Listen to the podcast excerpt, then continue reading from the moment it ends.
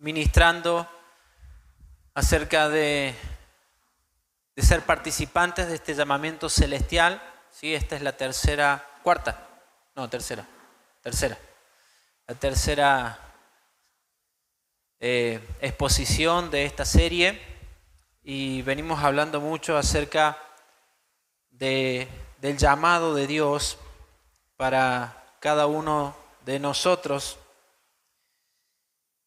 y, cada vez nos queda más claro, ¿sí? Cuando Dios nos llama, cuando Dios nos habla. Me gustaría que podamos terminar este mes no sabiéndolo todo acerca de esto, porque es imposible saber todas las cosas de parte de Dios y todo lo que Dios tiene. Pero sí hay algo que ha inquietado mi corazón y es eh, el poder escuchar con claridad la voz de Dios, identificar la voz de Dios en nuestra vida. Porque usted sabe que Dios nos habla de diferentes maneras, ¿no? A veces a algunos nos habla en voz audible, a veces Dios nos habla a través de un pensamiento muy recurrente en nuestra mente, a algunos le habla a través de los árboles y los pajaritos, a mí no me pasa eso, pero ah, sé que a algunos le ha hablado con esas cosas, con, con, cuestiones eh, a través de la creación, ¿no? Eh, pero creo que con sueños, también algunos han tenido sueños y Dios les ha hablado. Eh, aún en las predicaciones, en los ámbitos, en la palabra de un hermano, a través de la escritura, cuando la escritura se nos abre. Diferentes formas en las que Dios nos habla, pero que podamos en esta, en esta serie terminar. La palabra correcta es discernir, ¿sí? esa es la palabra, discernir realmente la voz de Dios en nuestra vida, pero parecen palabras tan difíciles a veces para los hermanos que están congregando, y es identificar la voz de Dios. ¿sí? Cuando usted pasa tiempo con alguien, mucho tiempo con una persona, usted escucha la voz y si usted no está viendo a la persona, usted va a decir es fulano de tal porque usted la conoce a la persona. ¿sí? Y ese es el punto en el que quiero que empecemos, que podamos identificar la voz de Dios en todos los ámbitos en los que nos movamos, en todos los ámbitos en los que vivimos, que no tan solamente la voz de Dios quede para nosotros clara a través de la voz de un pastor, a través de la voz de un hermano en Cristo, sino que lo podamos escuchar y ver en todas las cosas. ¿sí? El ejercicio que nosotros tenemos en estos ámbitos tiene que expandirse y tiene que salir de estas cuatro paredes. No solamente la voz de Dios se escucha en este lugar, aquí sí se escucha, pero no solamente en este lugar. ¿sí? Usted en su trabajo también escucha a Dios. Usted eh, en su casa, la mamá cuando está haciendo los quehaceres de la casa, también escucha a Dios. ¿sí? ¿Está de acuerdo conmigo o, soy el único que... ¿sí? ¿Escuchamos la voz de Dios en, todos los ámbitos? Eh, que quede claro esto, que, que necesitamos identificar bien la voz de Dios. ¿Qué Dios nos está diciendo? Porque muchos de los problemas que, que tenemos es porque hemos creído que era Dios el que nos decía algo y era nuestra mente. ¿Sí? Era nuestra mente. Así que empezar por aquí no va a ser todo eh, hablar acerca de cómo vamos a hacer para escuchar la voz de Dios, porque no hay una receta para eso. No hay un, un... A ver, si usted va al médico y quiere sanarse de algo, le van a hacer una receta, le van a dar un medicamento y usted se va a sanar. ¿Sí? En este no, no va a pasar eso. Solamente necesitamos ejercitarnos en escuchar la voz de Dios. Así que quisiera, a través de las escrituras, poder eh, dejar un poco más claro cómo nosotros vamos ejercitando y cómo la voz de Dios se va definiendo en cada uno de nosotros. Amén. Quisiera empezar por Lucas 9:62, donde Jesús dice algo bastante fuerte, impactante para sus seguidores y dice, ninguno que poniendo su mano en el mira hacia atrás es apto para el reino de Dios. Ninguno que poniendo su mano en el arado mira hacia atrás es apto para el reino de Dios. Y me hacía la pregunta, ¿qué es poner nuestras manos en el arado y mirar hacia atrás? ¿Qué es poner nuestras manos en el arado y mirar hacia atrás? Usted tiene una figura ahí de una persona en su mente que está arando ¿sí? en el campo con una yunta de bueyes y está mirando para atrás. Traslademos esta, este símbolo a una realidad que vivimos hoy cada día y que podamos entender en esta noche que mirar para atrás es tener una opción de volvernos. Usted sabe, el pueblo de Dios sale de Egipto, cruza el Mar Rojo y es introducido en el desierto y cuando está en el desierto, algunos de ellos comenzaron a decir, mejor nos era estar en Israel. ¿Se acuerdan? En Egipto. Los israelitas, mejor era estar en Egipto. Piense conmigo, ¿se podría haber abierto el mar para que ellos vuelvan para allá? No hay forma de volverse para atrás. Eso es un engaño de nuestra mente creer que nos volvemos para atrás. Si nosotros siempre tenemos una opción de dejar algo que hemos iniciado, entonces somos personas que no estamos aptas para el reino de Dios. Por eso cuando usted empezó su familia, cuando usted empezó su matrimonio, no tiene una opción de mirar para atrás no tiene una opción de abandonar. Cuando usted tiene un hijo, cuando se enteró que está embarazada la mujer, no tiene opción. La opción que hoy tiene este mundo, usted sabe cuál es, el aborto. Pero una madre que conoce al Señor no tiene opción porque ya inició la vida de gestación y esa persona va a nacer, va a traer vida y va a ser luz a las naciones. No hay una opción. Eso es lo que está tratando de decirnos Jesús en esta frase, en este proverbio. No debe haber opción en los hijos de Dios. No debe haber opción. ¿Por qué no podemos escuchar la voz de Dios tan claramente? Porque tenemos opciones. ¿Sabe cuál es la opción? ¿Será de Dios o no será de Dios? ¿Seré yo o será opciones? Es que no sé porque tengo miedo de equivocarme. Es que no sé porque si Dios me pidió, tengo miedo de esto, tengo miedo de esto otro. ¿Le pasó? Dios le da una dirección y usted tiene muchos miedos para enfrentar esa dirección y muchas dudas. ¿Por qué? Porque todavía no hemos discernido la voluntad de Dios en, nosotros. Y en eso tenemos que trabajar. Ese es el entrenamiento que nosotros tenemos que tener. ¿Cuántos de nosotros nos hemos puesto a ver, hace mucho tiempo empezamos los, el mes de enero, era el mes de las primicias, ¿se acuerdan? Usted traía las primicias y todo. Y dentro de esas primicias acostumbrábamos a poner las metas en el año a cumplir en un papelito, lo poníamos en el ofrendero. No sé si a usted le pasó, yo lo hacía, nos pasó a nosotros. claro, y usted ponía las metas, ¿sí? Entonces, hoy nos encontramos con una duda acerca de si eso era de Dios o no era de Dios, si eran metas nuestras o eran metas de Dios. ¿Sí o no? ¿Tiene duda usted cuando ha vivido estas cosas? Mire, el problema es la duda. Pues yo creo que todo lo que nosotros iniciamos desde la vida del Espíritu, ¿sí? Pablo, eh, perdón, Nicodemo, cuando le pregunta al Señor qué debía hacer para entrar en el reino de los cielos, le dice es necesario nacer de nuevo, ¿sí? un nuevo nacimiento. Cuando nosotros nacemos de nuevo, lo que sucede en nuestra vida es que nuestro espíritu ¿sí? va recuperando su origen, recupera toda su, esencia, volvemos a la vida y todo lo que nosotros iniciamos, ¿sí? va a fluir en la voluntad de Dios, va a caminar usted en la voluntad de Dios siempre y cuando usted crea. Por eso la intención de lo que estábamos declarando, crea, usted crea.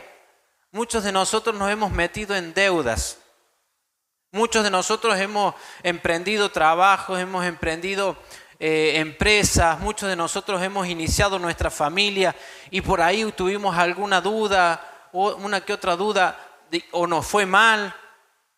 Muchos de nosotros hemos hecho eso en nuestra vida. ¿Sabe qué? La palabra lo va a ejemplificar. Cuando Pedro, ¿se acuerda? Estando en la barca, ve que venía Jesús, no sabían si era Jesús un fantasma, ¿sí? Y le dice, si eres, di que vaya se mete al agua y camina por un momento y se empieza a hundir porque ve el mar que empieza a embravecerse. Duda y se empieza a hundir. Duda y se empieza a hundir. ¿Cuántos de nosotros hemos creído que Dios nos ha hablado? Hemos iniciado cosas en nuestra vida porque Dios nos ha hablado. Y en un momento tuvimos duda y nos hundimos. El mensaje de siempre es, es porque sacaste la mirada de Jesús. Mire, yo no tengo Jesús parado al frente mío. Usted, eh, todo eso pasa en nuestra mente engañosa. Yo no tengo Jesús frente mío, pero cada vez que emprendí algo, que inicié algo, creí en el Señor. Yo, soy, yo, yo toda la vida he sido de los que se mete y se hunde. Yo le, le cuento mi testimonio. ¿sí? Yo soy de los que se mete y se hunde. Muchas veces me he metido a caminar en fe, en hacer cosas que Dios creía que me había pedido y solamente yo vi algo y me largué. Vi algo y me largué y me hundía. Parece que a veces me pasó esto, yo le cuento y usted quizá puede identificarse. Parece que eh, cuando el Señor veía que yo me metía, creyendo que era en algo que Él me había mandado, me empezaba a hundir de repente yo seguía creyendo. Creía, creía, creía. Y una, una determinación en buscar y, tener lo que, lo que me había propuesto. Y le cuento mi experiencia, la gracia y la misericordia de Dios. Yo debo haber hecho trabajar mucho al arcángel Gabriel o a alguno de los ángeles. Anda, sácamelo este que se metió ahí, se hundió y por favor. Y, y después veía que Dios me ayudaba y me sacaba de los, de los lugares, de las situaciones y de todo lo que había emprendido, en lo que me había metido, me había hundido hasta acá. la escritura dice que Pedro pone los pies en el agua, empieza a caminar y se empieza a hundir. Y apenas se empieza a hundir, dice que Jesús, no, yo ya estaba hasta acá, mire hermano, estaba las bocanadas, ahogado, ¿sí? Y me sacaba el Señor, y me sacaba el Señor de esas situaciones. ¿A qué quiero llevarlo con esta experiencia? Que así aprendí a escuchar la voz de Dios. Usted va a decir, es la teoría del golpe, es la teoría del hundirse. Puede ser. Usted puede llegar a aprender así. ¿O no?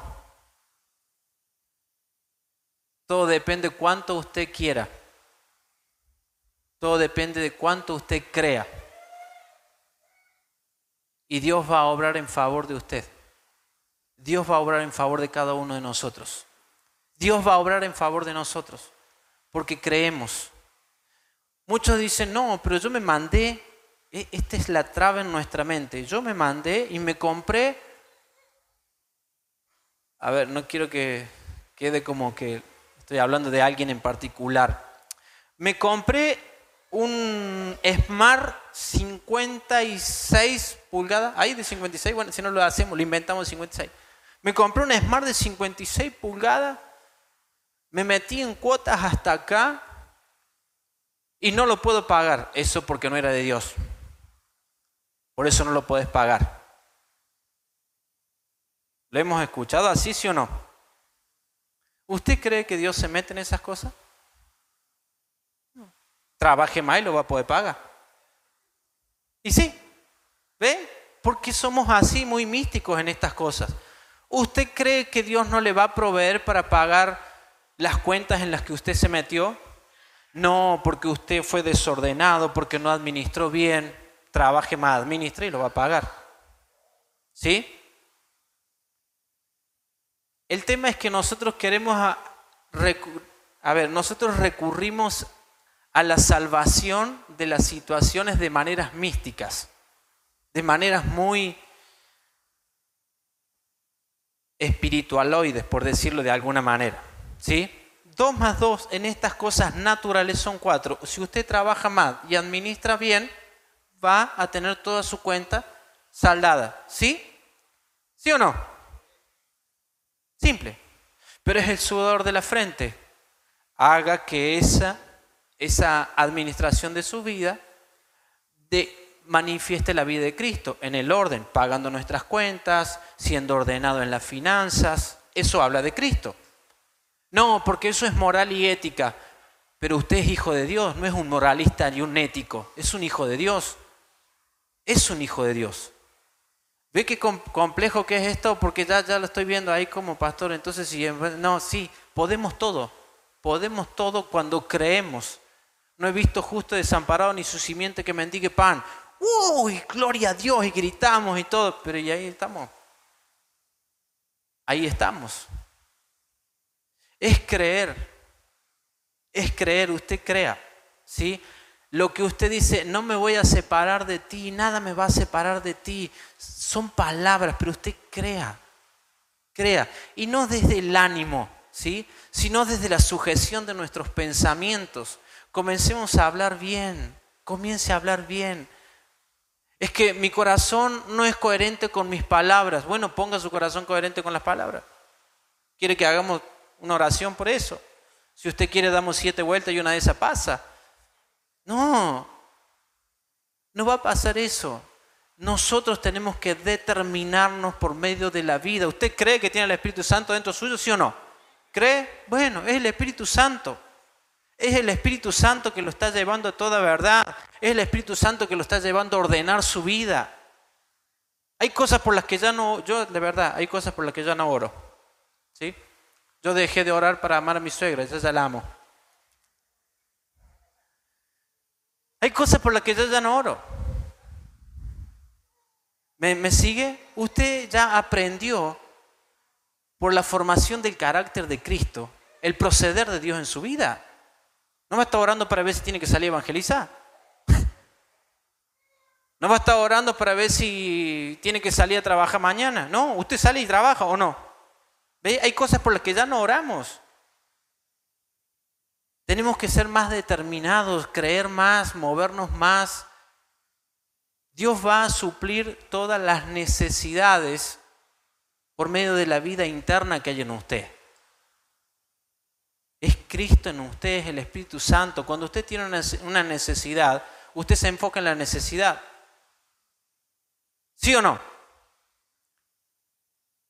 No tengo para, para llegar a fin de mes y usted se enfocó en la necesidad y empieza a orar, Señor, te ruego que tú me proveas, que tú me des dinero, que tú me des finanzas. Son cosas que salen naturalmente si usted trabaja. Usted trabaja eso bien. ¿Sí? Hago este paréntesis, porque si no después... Hay situaciones particulares cuando usted se larga con fe y Dios lo lleva a desafíos más grandes en su vida. ¿Sí? Hay veces que las finanzas no son suficientes para afrontar esos desafíos. Pero usted se largó en fe y Dios se proveyó para ese desafío pero son cosas particulares de Dios.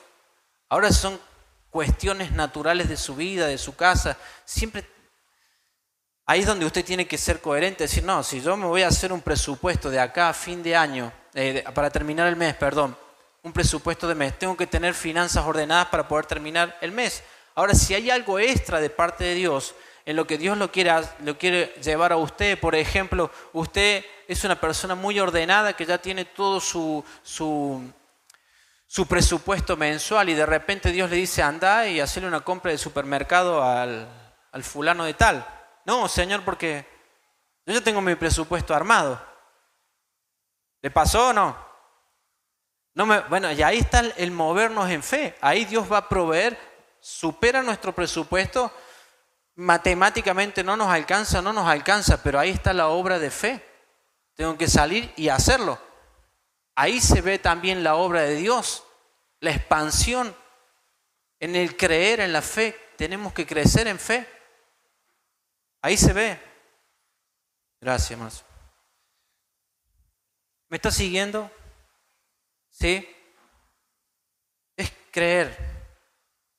Y se lo estoy diciendo tan simple porque si no se enreda tanto, quiere la revelación de qué es creer. Simple, crea. Hay gente que tiene planes, proyectos, se propone algo y lo logra. ¿Lo vio? ¿Sabe por qué? Porque cree. ¿Usted cree para hacer cosas para Dios o para usted mismo? Crea. Todo lo que el hombre se propone lo puede alcanzar. Aún en la dificultad, aún en la dificultad, el momento más crítico. A mí me encanta la gente que tiene ese espíritu de emprendimiento, que en el momento más difícil siempre tiene algo para proyectar, para salir. Y vos me te da ganas estar con esa gente. ¿Por qué? Porque creen, creen que pueden salir, creen que pueden avanzar, creen que pueden salir adelante en la vida, creen que pueden formar una familia, creen que pueden tener un esposo, las jóvenes, los jóvenes creen, creen, creen. Creen que Dios les va a dar, porque está todo dentro de los planes de Dios. Pero tenemos que empezar a, construir caminos con nuestras palabras. Sí, pero que todavía me cuesta. Construya, construya camino con las palabras, crea. Hable bien, Dios habla bien de usted. El único que no habla bien de usted es usted. No cree lo que Dios ha dicho de usted. ¿Usted cree lo que Dios dijo de usted?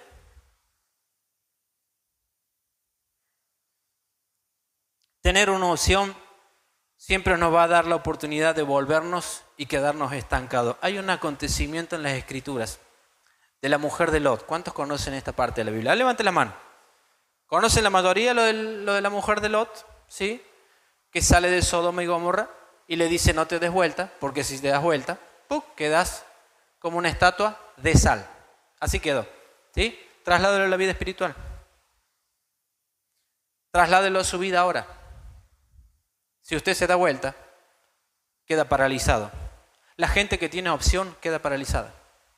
Por eso hay muchos de nosotros que no avanzamos, porque tenemos opciones y quedamos paralizados. Podemos haber hecho y haber tenido las experiencias más espectaculares con Dios. Estos días he venido leyendo a, Elías y a Eliseo y me quedo impactado con la vida de Elías, como una persona con, con el manejo del poder de Dios que tenía Ahí en el Monte Carmelo, si usted lee las escrituras, se va a dar en 1 Reyes 18, después lo lee en su casa. Comienza a debatirse entre los sacerdotes de Baal para mostrar el poder de Dios. Y encima era para mostrar el poder de Dios. Porque el pueblo de Dios se ha ido tras los ídolos y tras Baal. Baal era el Dios de la fertilidad. Y ahí comienza Elías a debatirse en ese momento. Hacen una, en el Monte Carmelo hacen una, se lo, se lo traslado al Córdoba básico. Hicieron como una fogata, querían hacer un, trajeron unos palos ahí, él trajo unas piedras y todo. Y los sacerdotes de Baal estaban haciendo todos sus ritos, parecía esos bailes como usted ve por ahí, y, ya se laceraban y hasta tiraban sangre, todo, para que descendiera fuego del cielo. Y entonces si ese fuego descendía y, quien, y el Dios que hiciera descender fuego a ese Dios iban a adorar, dice la escritura. Y no pasaba nada, no pasaba nada. De repente le toca a, a Elías y Elías comienza a llamar. La escritura me llama la atención porque dice que los comienza a llamar que se acercaran, que se acercaran para que él vea, para que el pueblo vea lo que Dios iba a hacer en ese momento. Y hace una oración pequeña Elías y cae el fuego. Habían echado agua en el altar de, de Elías. Dice que se prendió fuego, se prendió fuego todo, se quemó todo. Entonces todo el mundo dijo, realmente el Dios de Elías es el Dios que nosotros vamos a seguir. Imagínense lo que hizo Elías. El que ganaba la apuesta, como quien dice, eh, tenía que matar al que perdía. Así que Elías, con mucha frialdad, el profeta Elías, lo lleva al arroyo de Sison y le corta el cuello a todos los... Uy, ¿por qué hizo eso Elías? Le corta el cuello a todos. Después de ese acontecimiento, si usted lee las escrituras, hizo llover. Tremendo lo que hacía. Hizo llover. Había sequía y él hizo llover. Después de eso, una mujer con una sola frase amenazó a Elías y Elías tuvo miedo y se fue.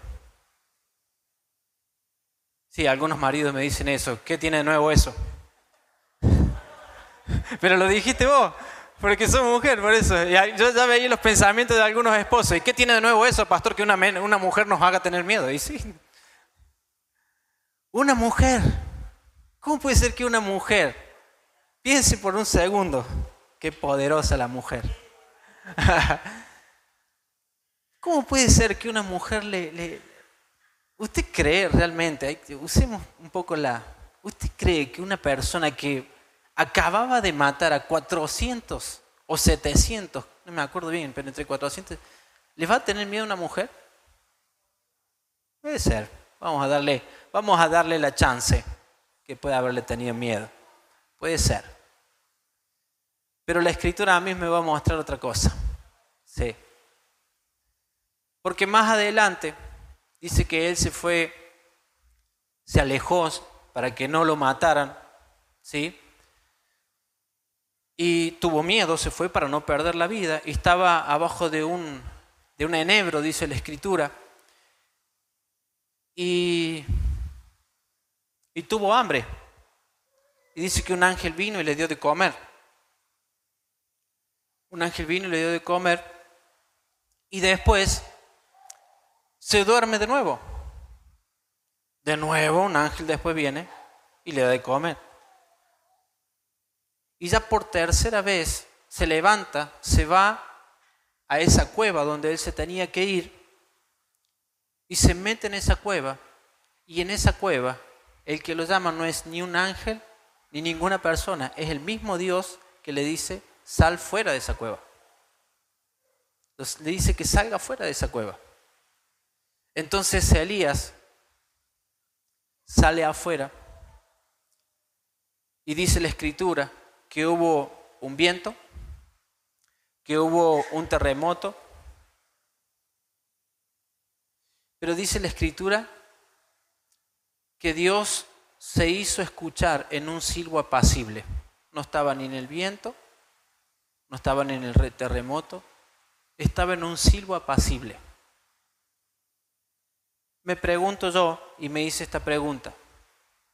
En un punto, Elías le dice a los, a, los de Samaria, ustedes claudican entre dos pensamientos.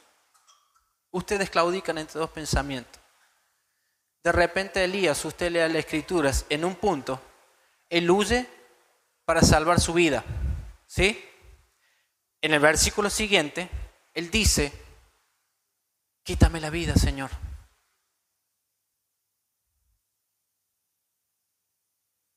En un punto, huye para salvar su vida. En otro le dice, quítame la vida. Y él le había dicho, ustedes claudican entre dos pensamientos. Vos, Elías, yo creo que Elías sufría de bipolaridad. Esto queda entre nosotros, no se lo diga a nadie. un día allá, matando 400 sacerdotes de Baal, y la voz de una mujer lo hizo meter en una cueva. ¿Cuál fue para mí el problema? ¿Por qué Elías tiene esta toma de decisiones? de comenzar a huir. Después de que el Señor le habla en un silbo apacible, le dice, vuélvete por el camino, que larga tarea te, te queda. Andá y ungí a Asael, andá y ungí a Jehú, y le da unas directivas. Sale de esa cueva, sale de esa situación. ¿Sí? El problema de Elías para mí fue la falta de alimentación. Porque después de estos acontecimientos de manifestación de poder, ¿por qué tenía hambre? ¿Qué necesidad tenía los ángeles de traerle comida? Tenía hambre. Tuvo miedo. Le faltó alimento. Usted sabe que cuando el gran problema que tenemos hoy de la desnutrición es que va a haber una generación que no va a entender porque no tiene una buena alimentación. La desnutrición infantil va a dejar una, una generación sin entendimiento. Cuando nosotros pasamos hambre, nos ponemos violentos, algunos. Yo siempre procuro que mi casa le coma, ¿sí? Y duerma, y duerma. Porque nos ponemos violentos, ¿sí? No es el caso de la pastora, pero se me vino, perdón. Justo que venía hablando de eso. No estaba premeditado esto cuando pasamos hambre nos enojamos. Y eso sería algo dentro de todo aceptable. El problema es que cuando nosotros pasamos mucha hambre, ¿sí?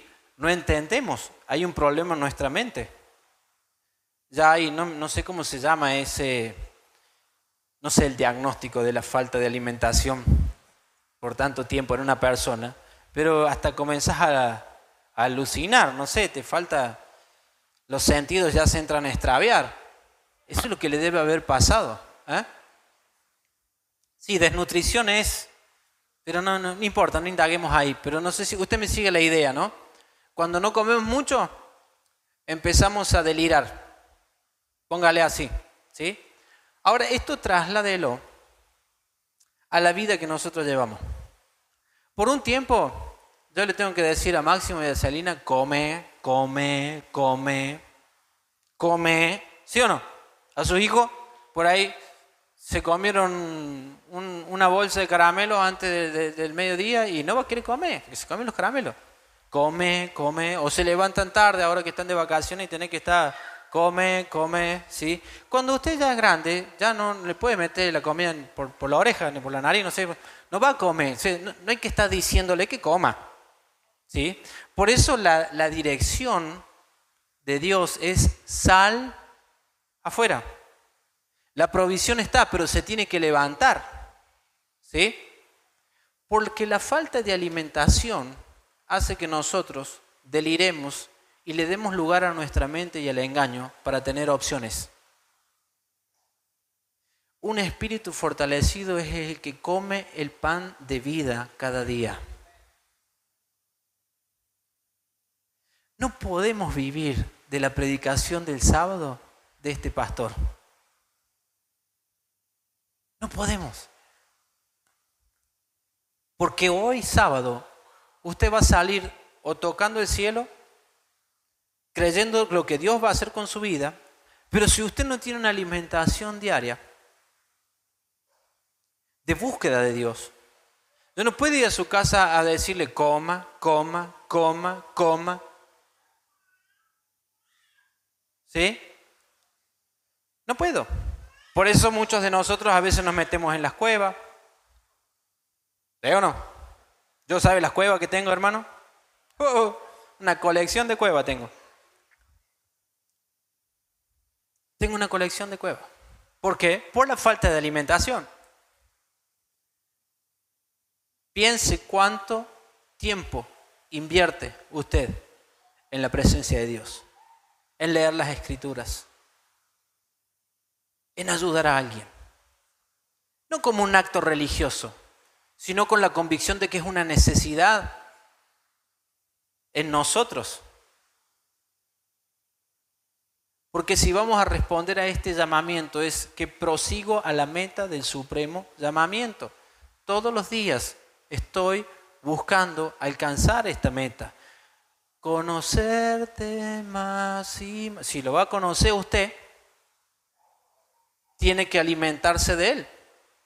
No puede vivir toda la vida de la dirección de una persona. Tiene que aprender y madurar a elaborar el pan, a elaborar el alimento, a tener el tiempo. Cuando hay una duda, cuando hay un, algo que usted no pueda resolver, estaremos como hijos de Dios, como hermanos en Cristo para ayudarlo, pero tenemos que desarrollar esa capacidad de buscar a Dios nosotros y conocerlo, conocerlo cada día más. Conocerlo cada día más.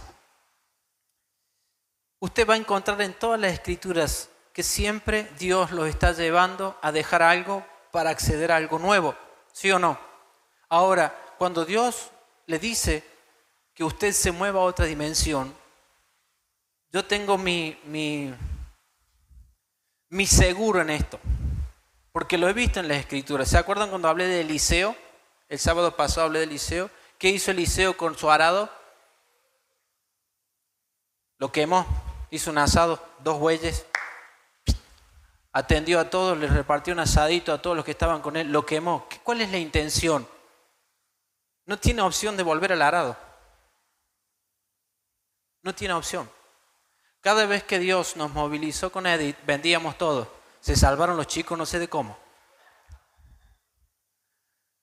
Es una experiencia.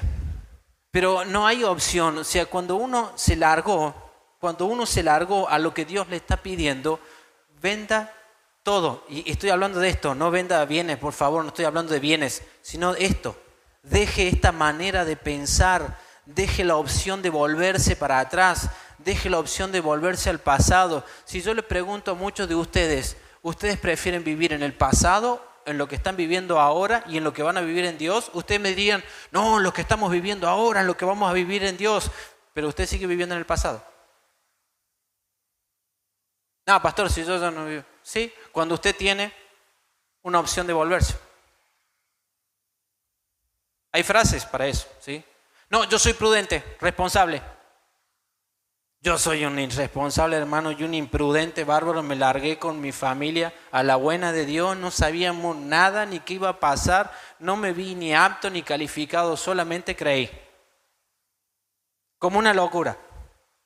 Usted véalo así. Usted quiere ser ordenado, responsable. Perfecto. Pero usted tiene esa esencia dentro de usted. Usted se casó sin saber lo que iba a pasar con el que estaba al lado suyo. Una audacia. Es que el amor, y ese es el punto. ¿Sabe por qué no nos metemos en los desafíos? Por la falta de amor. Y la falta de amor hace que nosotros tengamos miedo. Porque el perfecto amor echa fuera el temor. Dígame hoy por qué no se casan los jóvenes, porque tienen miedo. Perdonen chicos, cásense. Ah. Miedo. Es que te amo, pero tenés miedo. Yo sé que amas, pero tenés miedo. Tiene miedo. Imagínate formar una familia, tenés que sostener. Eh, eh. sí, no. Tiene miedo. Ese que trabaja, tiene miedo. No es fácil esto. ¿Sí? No era fácil. Nadie dijo que era fácil el Evangelio. Pero crea. Mire, todo lo que permanece en el tiempo se transforma en algo eterno. Todo. Si permanecemos en el tiempo, la eternidad de Dios se va a dispensar en nuestra vida. Y ese es el gozo del Espíritu. Haber visto en tus hijos la vida de Dios. Que tus hijos van a iniciar una temporada nueva en Dios que van a vivir una vida de abundancia y no en términos naturales, sino de abundancia de las riquezas de Cristo. Ninguno de los de tu casa se va a perder, porque no tienen la opción de volverse para atrás, porque no tienen la opción de dejar el camino de Dios. No tienen la opción porque nunca se la diste. No tienen la opción. Esto es, si, si la vida del Espíritu fuera de vida o muerte, y la viéramos debido a muerte, nos daríamos cuenta cómo este Evangelio se disfruta y se goza. Si usted se sale del camino del Señor, se muere. ¿O no? ¿Cuántos hermanos se apartaron del camino del Señor y se murieron? Y necesitamos ir y buscarlos y rescatarlos y darles vida de nuevo. Si usted se sale del camino del Señor, y esto no es una amenaza ni miedo, es reconocer que Dios es el sustento de nuestra vida y de nuestra casa. Y ese sustento lo tenemos que buscar cada día, cada día, tomar nuestra cruz cada día. No tengo opciones de pasar un día sin estar consciente de lo que Dios va a hacer. No tengo opciones. Cuando yo me distraje, cuando yo me... Ahí, ahí pasan los días y usted se va a ver debilitado. Entonces cuando venga Jezabel a darle una frase por WhatsApp, que no es la suegra, aclaro, que le escribió por WhatsApp. Hoy me la agarré con la suegra, vos me estás viendo mi suegra. Mirta, yo la amo, no venía por ahí el tema. Pero el WhatsApp de Jezabel. El lunes, cuando llegan las facturas de no de la panadería, sino de las que usted tiene que pagar. ¿Y cómo voy a hacer? Y se mete en una cueva, ¿o no? Y la provisión de Dios ha, superado deudas impresionantes. De repente la factura de la luz que le vino 5 mil pesos lo metió en una cueva. ¿Por qué no vino? Estoy deprimido, pastor. Me vino no sé cuánto la luz, me están estafando. ¿Y qué? Por una cuenta de luz ya nos deprimimos, ya no, cuestiones sentimentales. Hay gente que está muy aferrada al pasado, a las heridas del pasado, a las cosas que, que nos pasaron, gente que nos defraudó. ¿A cuántos les defraudaron a ustedes? Chicos, ¿a cuántos les rompieron el corazón? A mí un montón de veces. Edith no, pero un montón de veces me rompieron el corazón. ¿Sí? Ya acá estoy casado. acá estoy. No me quedé con ese, ya veo que me rompe el corazón y no me caso. No, yo no me quedé, seguí.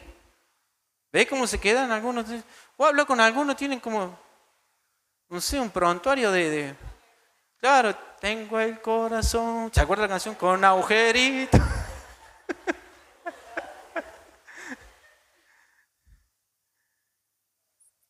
No mire para atrás porque si no, no avanza, ¿eh? No mire para atrás. Avance, siga, siga. Las cosas pasaron.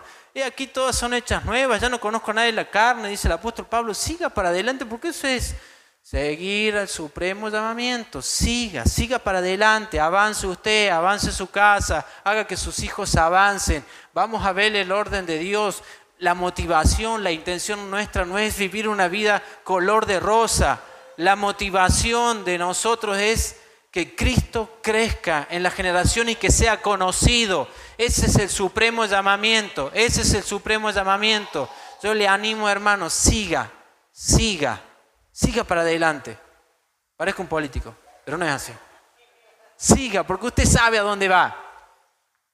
Usted sabe a dónde va. Si Él es el camino y Él es la verdad y Él es la vida, es por ahí donde usted tiene que ir. Avance. Avance, no se quede. Suban a los 40, ¿no? ¿Cuánto le vamos, cuánto le vamos a prender fuego al carro? Ahí prendieron los autos, hermanos.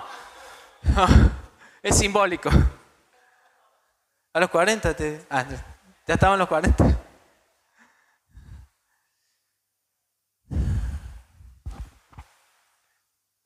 El punto es que en la medida que nosotros seguimos avanzando, y teniendo estas experiencias. Porque por ahí queremos tener todas las experiencias eh, o queremos que todas las experiencias que, que abordamos en la vida sean el resultado de la voluntad de Dios. Y no todas van a ser así, hermanos. Se va a mandar cada una, se va a meter al agua, se va un día hasta por acá, pero va a haber un Dios que lo va a sacar, va a haber un Dios que lo va a sacar adelante, porque si el Espíritu Santo está en usted, usted va a salir adelante. Acá tenemos que derribar este argumento del perfeccionismo. No existe eso, hermano.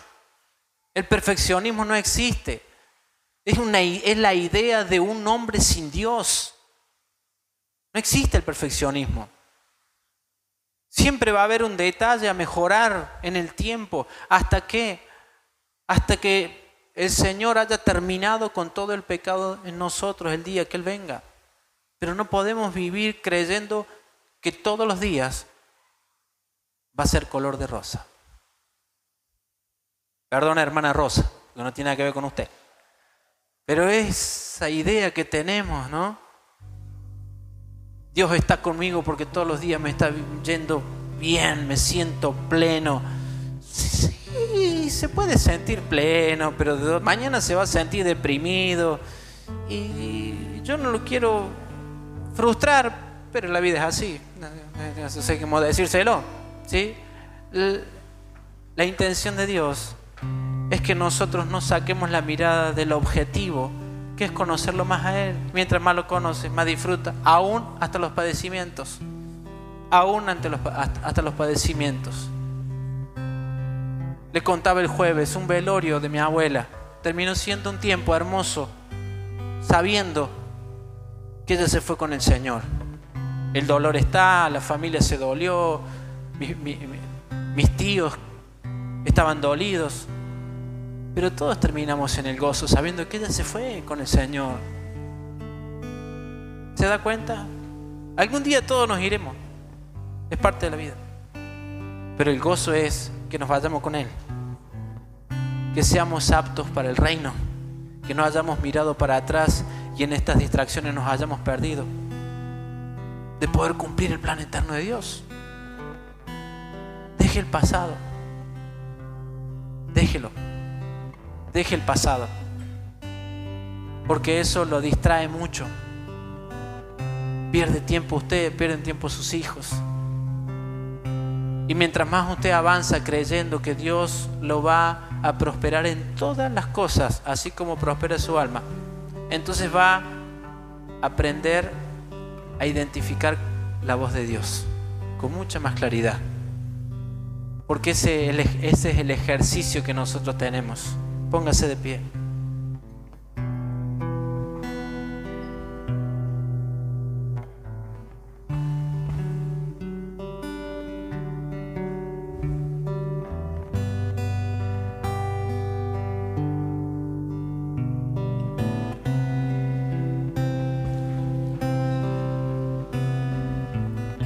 Que cada mesa, que cada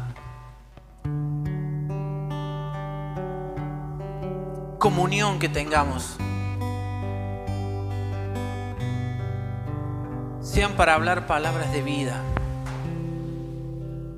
Porque eso también nos ayuda a escuchar la voz de Dios. Yo me reúno con algunos de ustedes y, es tan hermoso ver cómo es el Espíritu Santo que está hablándonos. Quizás hablas vos, después hablo yo, pero es el Espíritu Santo que nos guía a la verdad, la comunión la comunión, de poder hablar bien. Me encanta la gente que siempre tiene planes, proyectos. Vos te juntás con personas de 60, 70 años y tienen planes. Yo tengo planeado esto, voy a hacer esto, voy a hacer... Esa gente que siempre va para adelante, vos lo ves. ¿Sabes? Porque la, la juventud es algo, es un espíritu desde adentro, ¿sí? La dignidad de los años son las arrugas, pero qué lindo ver las arrugas en un corazón sonriente porque está lleno de juventud, siempre hay planes, siempre hay proyectos, siempre quieren más, siempre quieren seguir adelante. Esa gente no envejece nunca. Quizás el cuerpo y esta caja sí, pero su mente nunca envejeció. El que no tiene planes, el que vive frustrado, deprimido, te animo hermano a que salgas de esa situación. Porque Dios tiene muchas cosas maravillosas para los que le amamos. Y todo lo que no estás iniciando en este tiempo, todo lo que Dios te está hablando y no estás emprendiendo, solamente por miedo. Por miedo al fracaso, por miedo al que dirán, por miedo a perder algo. Y el discipulado de Jesús lo planteó de esta forma. El que quiera ganar va a tener que perder. Usted quiere ganar su vida, la va a tener que perder. Entonces, ¿qué miedo tiene de perder algo? si va a ganar todo en Él. Yo prefiero ganarlo todo en Él, no sé usted. ¿Sí? Prefiero entregar mi forma de pensar, entregar todo, para ganarlo a Él. Que eso es lo que decía el apóstol Pablo. Yo prosigo la meta del supremo llamamiento. El fin de todo era ganar a Cristo. Es ganar a Cristo. Es ganar a Cristo. Sáquese los miedos. Sáquese los miedos. Deje los miedos de lado. Todos los que se metieron en deuda. No tenga miedo de la deuda, hermano. No tenga miedo, en serio. Ay, yo discerno que hay gente que tiene miedo de la deuda, que no va a poder pagar esto. no, no tenga miedo. Usted va a poder pagar eso y mucho más. ¿Sí? Porque usted está viviendo una vida en el Espíritu. Crea, crea. El Espíritu Santo le va a dar sabiduría para poder administrar sus finanzas. No tenga miedo de que su esposo o su esposa lo va a dejar. No tenga miedo de eso. No tenga miedo. Nadie lo va a dejar porque no hay una opción en usted. Si en usted no hay una opción, nadie lo va a dejar. Los jóvenes que tienen miedo de las amistades, de los vínculos, porque no se juntan conmigo, porque no se juntan con otros. No tenga miedo, joven. O sea, júntate vos y si no se juntan con vos, ¿cuál es el problema? Se están enredando en la vida por cosas subjetivas y no entender el plan de Dios. Yo me quedé sin casa, me quedé sin auto. No sé de cómo no los perdí a ellos. Usted puede decir yo soy un irresponsable. Está bien, yo soy un irresponsable. Pero yo de algo estoy seguro. Dios siempre tuvo el control de todo. Solamente fuimos objetivos en algo. Escuchar la voz de Dios y obedecerla. Soy un imperfecto. Para cómo dice vosotros que soy perfecto, dice.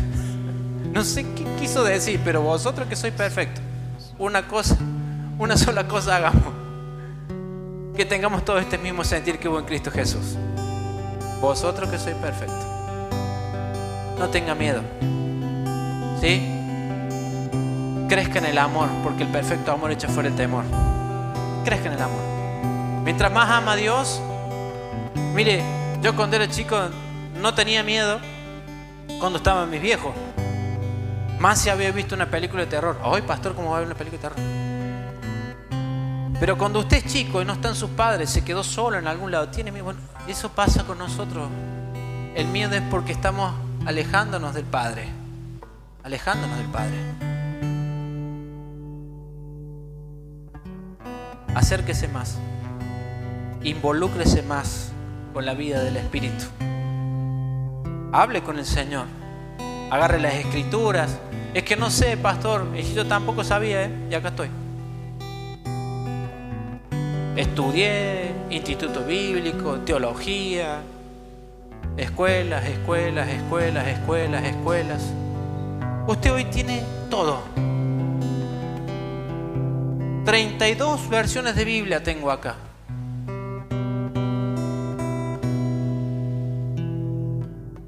Ahí le queda grabado la predicación si usted quiere escucharme, aunque por ahí no sé si le da gana, pero, pero ve que tiene todo servido. Eso le pasó a, a Elías, tenía todo servido. Levántate y hacelo. Levántate y hacelo. Y vas a conocer más a Dios. Todo se va a ordenar en tu vida, en tu casa. Porque no es una promesa de un hombre, es la realidad de Dios en sus hijos. El problema es que cuando nosotros creemos que esto es, te lo tiene que decir alguien. No, hermano. Es la realidad de Dios en tu vida. El orden se va a manifestar si seguís caminando en el camino que es Cristo. El orden se manifiesta. Todo va a pasar. Se van a casar, van a tener un esposo, van a dejar de tener miedo. ¿Sí? Porque esta es la vida. Y si no te casas, ora para el don de continencia.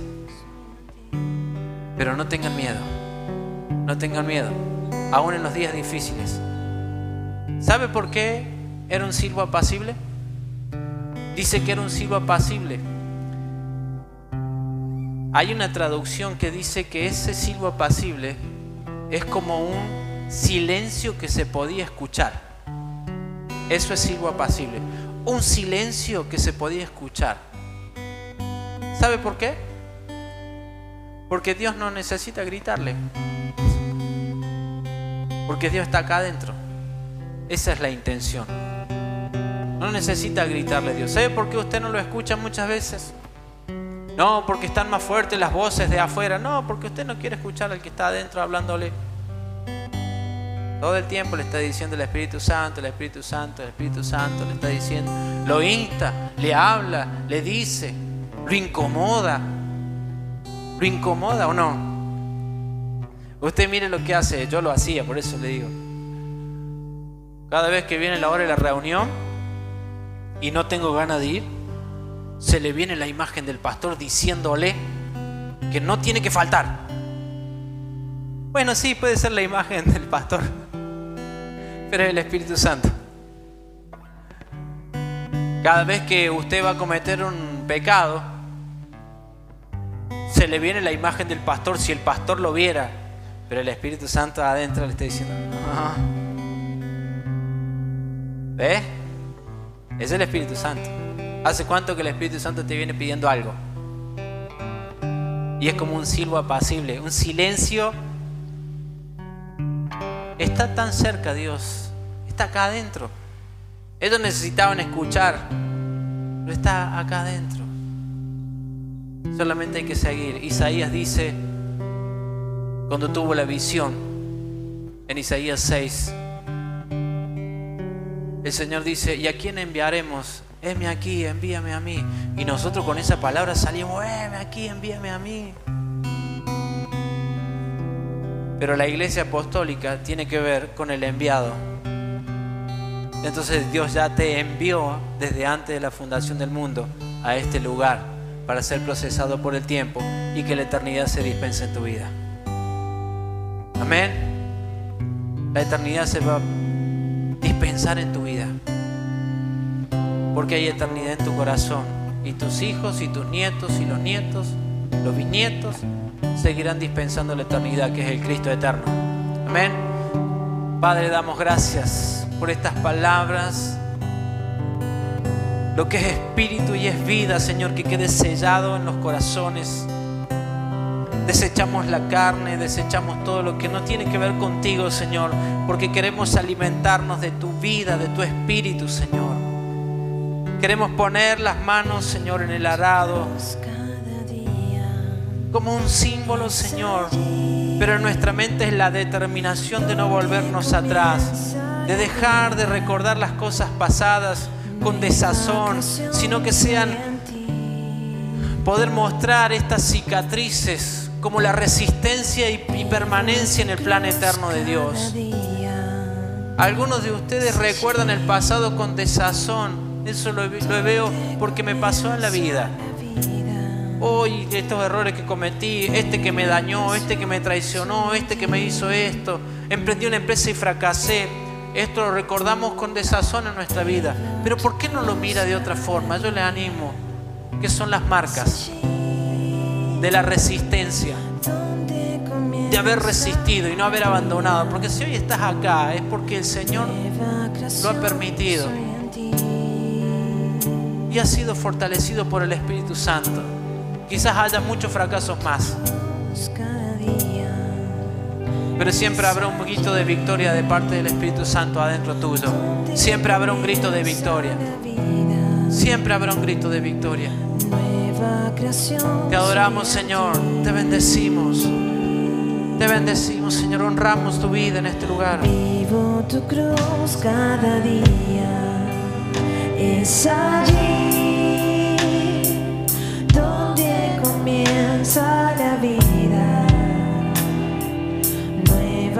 Nueva creación soy en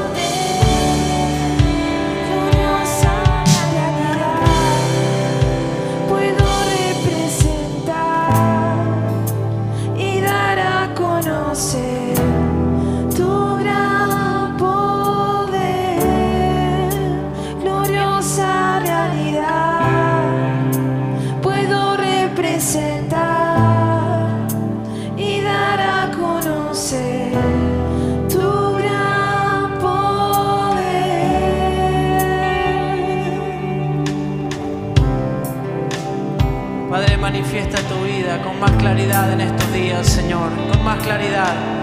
Con más claridad, Señor. Con más claridad.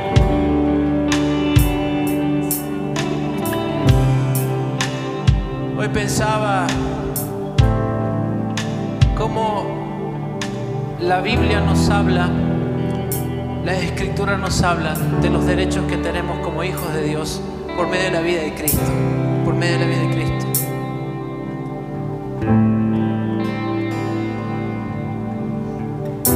Las escrituras dicen, todas estas cosas pasaron para que ustedes sepan. Si una persona con semejante manejo de poder de Dios, que la frase de una mujer lo metió en una cueva,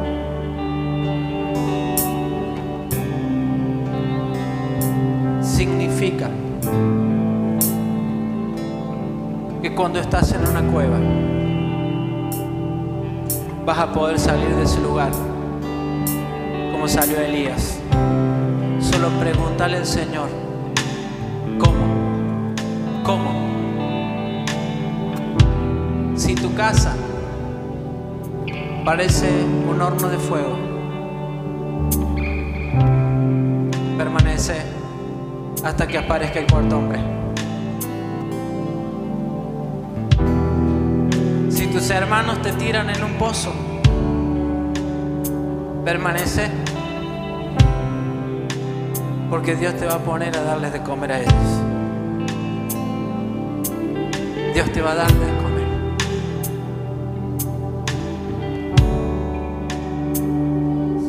Usted va a encontrar en la escritura todas estas cosas que usted vive.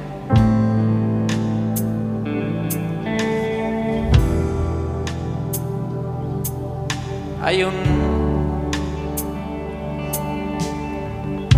¿Cómo se diría el derecho de jurisprudencia? Hay un acontecimiento, lo que te pregunté hoy. Se me vino en el- y quiero ministrarlo. Cuando un caso, cuando un juzgado tiene un caso y tiene que fallar en un juicio, hay un precedente que se llama sentar jurisprudencia, así se llama, cada vez que un caso va a evaluarse por un juzgado. Hay una frase que se llama sentar jurisprudencia, es que va a ver que hubo un acontecimiento similar y en ese acontecimiento se obró de una manera y eso va a hacer que el juzgado determine, que el juez determine cómo usted va a ser juzgado. Cada una de estas cosas, cada una de estas cosas que usted ve en las- escrituras, son ese derecho de ju- jurisprudencia, sen- sentar jurisprudencia. Eso fue lo que pasó en el tiempo. Si hubo un David que mató a una persona y cometió adulterio, pero se arrepintió delante del Señor, escribió los salmos y vio la gracia de Dios, quiere decir que usted puede salir de esa situación. Eso es. Eso es sentar jurisprudencia. Pero yo pequé, pero abogado tenemos. Pero yo hice esto, pero abogado tenemos. Pero yo hice esto, pero abogado tenemos. Usted tiene derecho por medio de Cristo. No por usted, por medio de Cristo.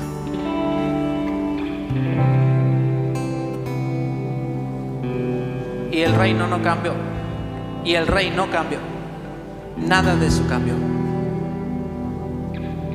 Pero si hubo hombres que fueron juzgados por este mundo, sabe que la culpa y la condenación vienen siempre a decirle todo lo que usted no puede hacer por haber fallado. Por eso nosotros debemos saber de parte de quién vamos a hablar. Él habla bien de nosotros. Antes de la fundación del mundo ya nos conocía y Él habla bien de nosotros. Él habla bien de nosotros. Cada situación que estás pasando, la escritura se te va a abrir y vas a ver cómo David salió de esa condición de adulterio. Vas a ver cómo Elías salió de una cueva. Vas a ver cómo Daniel salió del foso de los leones. Vas a ver cómo Daniel salió del horno de fuego. Vas a ver, vas a ver. Las escrituras se te van a abrir. No es el acontecimiento, es la obra del Espíritu Santo en ese momento. Porque tenés derecho, porque tenés derecho. Y ese es el sello, el Espíritu Santo. El Espíritu Santo es Cristo en nosotros. Y Él te va a decir cómo salir de esa situación. Si hubo un Namán con lepra, que lo mandaron a zambullirse siete veces en el Jordán para sanar una enfermedad de muerte, quiere decir que Dios lo puede hacer, porque tenemos derecho. Pero no se trata de nosotros, se trata de Él. El fin de todas las cosas es habernos mostrado a Cristo en todo esto. Se trataba de Él. Se trataba de Él. El altar de fuego de Elías tenía que ver con Él. Te damos gracias, Señor. Gracias por este ámbito. Gracias porque no hay temor, porque no hay miedo y porque el amor crece en cada uno de los que están en este lugar.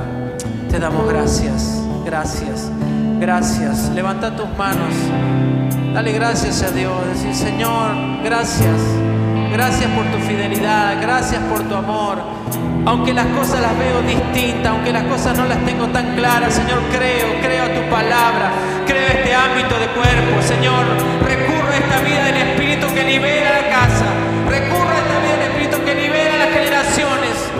Padre, te damos gracias. Gracias, Señor. Gracias.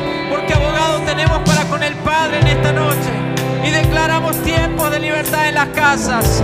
Tiempos de orden, Señor. Todo lo que las tinieblas trató de destruir. Ahora por el avance de la luz. Comienza a tener un orden en cada familia, en cada hogar, Señor. Declaramos, Señor, que son ámbitos proféticos. Donde vamos a construir tu verdad en las casas. Tu verdad, Señor. No hay opción de volvernos para atrás, porque tu amor nos abrazó de tal manera. Nos abrazaste con estas cuerdas de amor, Señor. Y no nos has soltado. No hubo un día que tú no estuviste al lado nuestro. No hubo un día. Nosotros no te hemos escuchado, pero no hubo un día que no estuvieras con nosotros. Queremos honrar tu vida. Honramos tu vida, Señor. Honramos tu vida en esta casa.